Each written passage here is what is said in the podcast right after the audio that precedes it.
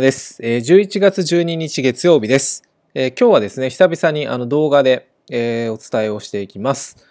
369%の売買ルールも作れた理由、画期的なアイデアの作り方というテーマで今日はお話をしたいと思います。はい、えっ、ー、と、369%というのは、まあ、利益率ですね。利益率369%の売買ルールを、え、今回ご紹介します。えー、なんですけれども、単純にですね、え、売買ルールだけではなくて、えー、ぜひ考え方やプロセスに注目していただきたいなというふうに思っています。で、あの、画期的なアイデアの作り方というふうに、えー、サブタイトルを名付けましたが、このアイデアというのは、えー、否定しないところから始まります。実はですね、こちらのあの元はあの先日紹介した売買アイデアです。まあ、同じコンセプトで他にも発展させることができるということを今日はですね、紹介したいと思います。ちなみに、あの、先日お伝えしたこの299%の売買ルールの作り方は、えー、先週のトレード成績を入れた結果、ちょうど300%になっています。まあ、これをもうすでにご覧いただいているあなたであれば、まあ、あんな売買ルールでというふうに、まあ、思うと思うんですけれども、えー、いきなりですね、えー、否定的に考えるのはかなりもったいないですね、ということです。このアイデアというのは否定しないところから始まります。まあ、自分のですね、えー、判断基準というものを一旦保留して、まあ、メリット、デメリットの両方を考えてみましょうということですね。で、さらには、もしこれを実践的に使うなら、まあ、どう使えるのかということですね。まあ、できること、可能であることを前提で考えていくということが、まあ、うまくいく秘訣です。えー、私はですね、自分の判断基準など、まあ、本当にこの狭い、え経験や価値観の中の一つでしかなくて、まあ、それだけでですね、頭ごなしに、あ、これはあの使える使えないとか、いきなり決めてしまうということは、まあ、なるべくしないように心がけています。えー、なぜならですね、画期的な考え方とか革新的なアイデアというものは、まあ、今の自分自身では思いもつかないものからこう始まるわけですよ。今が知らないものだからこそおおっていう発見があるわけですね。であとはですねまあこれは私の指針というか 自分の意見ですけど FX など、まあ、多数が大多数がお金を増やせないという世界なわけですよ。ということはあの大多数の人が肯定している考え方をそのまま受け入れていいものかどうかってことですよね。えっ、ー、ともしほとんどの人が肯定している考え方がうんとそれなりの成果を出すんであればおそらくもっとたくさんの人が、えー、お金を増やせるんじゃないのかなというふうに思うからです。なのでむしろですねこの少数派の考え方っていうんですかね、えー、そんな中にも、えー、光るものがあるんじゃないのかなというふうに、えー、私は考えています。えー、取引対象をまず変えてみました。まあ、前回はドル円でしたけれども、えー、取引対象を変えてみた結果、なかなかの好成績ですね、ということです。はい、えー、お伝えした通り、前回はドル円でしたので、えー、まずは通貨ペアを変えて試してみました。えー、データがあったのはですね、以下の9つですということでご紹介しています。まあ、グラフにするとご覧のような形です。まあ、ドル円はこう、綺麗な右肩下がりだったわけで、えー、これを逆張りにすると、あのうまくいきますよっていう紹介だったんですね。じゃあ他のやつっていうことで試しに全部試してみたんですけど、えっ、ー、とまああの特徴的なものがあったりなかったりするわけですけれども、ま、こんななこの中でですね、えー、かなりこの綺麗な、えー、直線を描いたのが、え、この2つ。ニュージーランドドル円、綺麗な右肩上がりですよね。そしてニュージー US、えー、これは綺麗な右肩下がりということです。なので、まあ、どうやらですね、このアイデアはニュージーランドと相性がいいのかなというふうに思いました。で奴隷の場合はですね、こう右肩下がりにこう下がっていって、えー、このままやると負けちゃいますから、えー、売買の向き変えてあげましょうって話だったんですけど、まあ、今回取り上げるのはニュージーランドドル円です。まあ、先ほどのこのグラフですね、えー、これはニュージーランドドル円で、えー、まあ普通にそのままやって右肩上がりなんで、今回は順張りで OK という話ですね。あ、で、えっ、ー、と、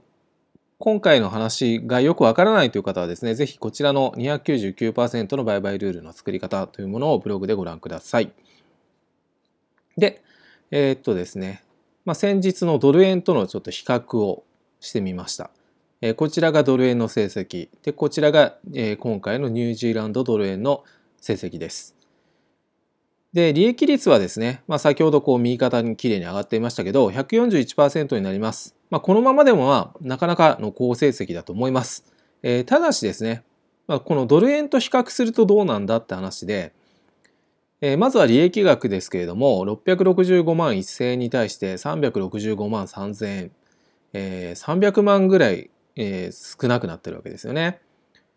で、じゃあ最大ドローダウンはというと、ドル円が176万6000円だったのに対して、ニュージーランドドル円は逆に増えてしまっているということですね。なので、リスクリターンの比率もプラスの3.8からプラスの1.6へこう下がってきてしまっているということなんで、まあ、あの利益率で言えば、まあ、お金も増えてますし、利益率も上がってますから、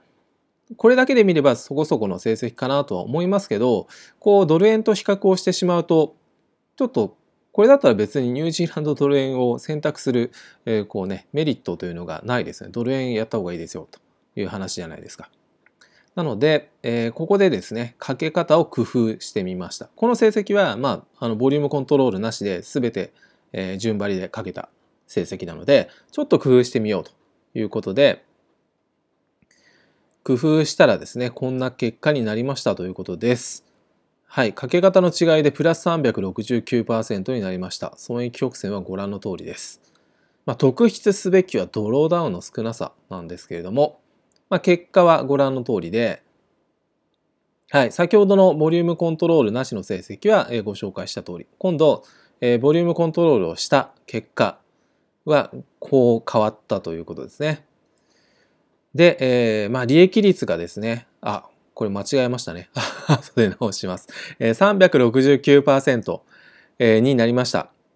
141%から369%になりました。で、なんといっても特筆すべきは、このドローダウンの170あ17万9000という圧倒的な少なさですね。もともとは226万5000あったのが、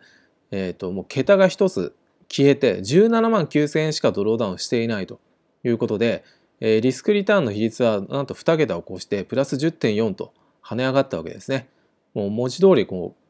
ボリュームコントロールの効果が桁違いに変わったということが見て取れるかと思います。えー、詳しく比較をしていきましょうと。はい。え、今のニュージーランドドル円のボリュームコントロールなしとボリュームコントロールありでの比較をしています。まあ、詳しくはこれブログブログを見てですね、えー、ゆっくり見ていただきたいんですが、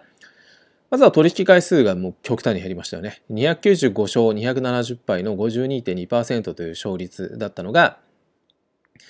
えー、20勝13敗、勝率60.6%になりました。なので、勝率は52%から60%ということで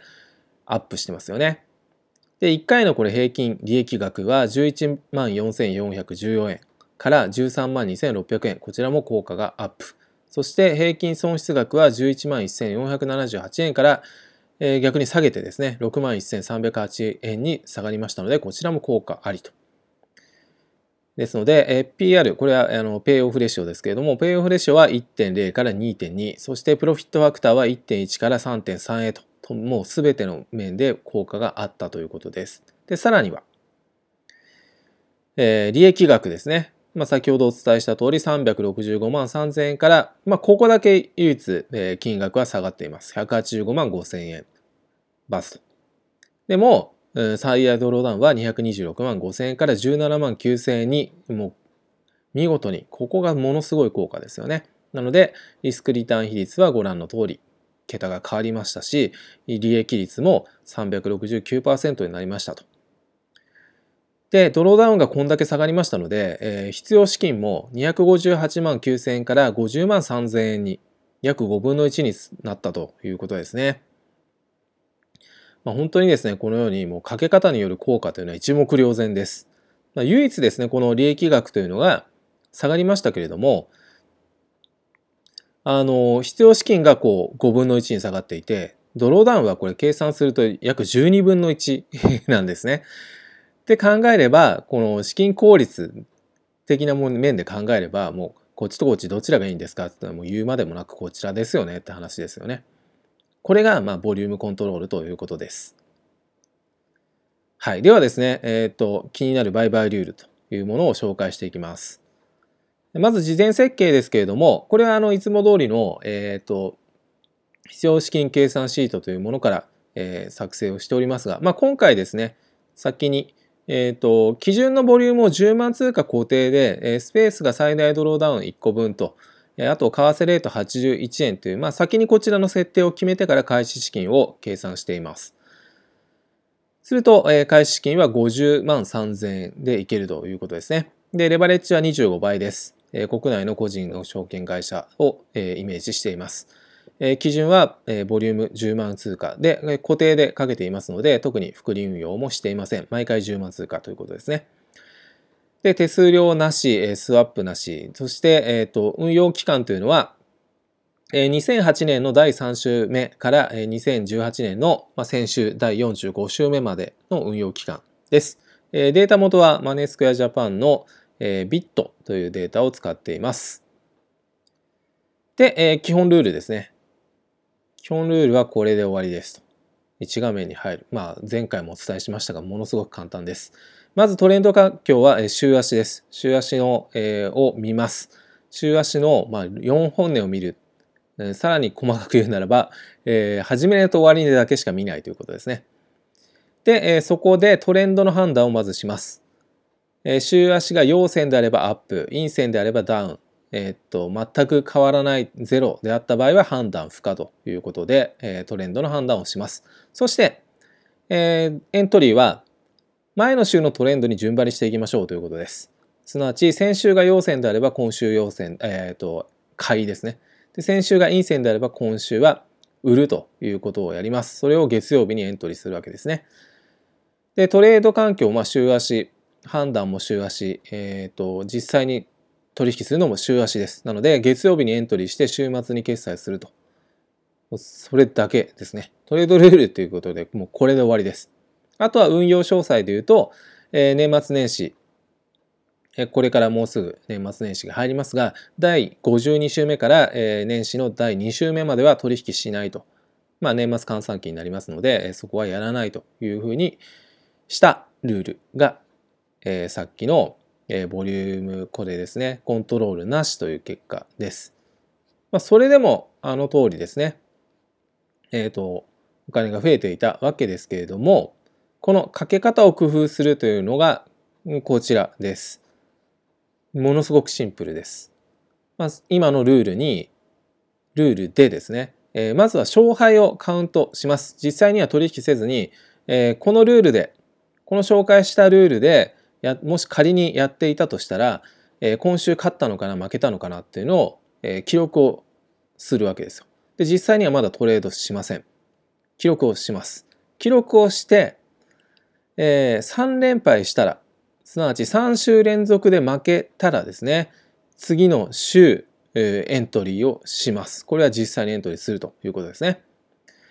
で、え、その週だけです。え、勝敗結果にかかわらず、えー、一旦終了。そしてまた、あの、記録に戻り、えー、3連敗するまでを待つと。そして3連敗したら、えー、次、スタートと。もうこれを繰り返すだけということです。はい。それだけでですね。それだけで、まあ簡単に言うと、まあ、この違いが出せるわけですよ。ドローダウンは12分の1になって、えー、利益率は、えー、200%以上上がり、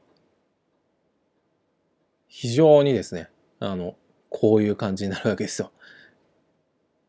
まあ、グラフで見てもわかりますよね。こう、ドローダウンしてれば右肩にこう下がる。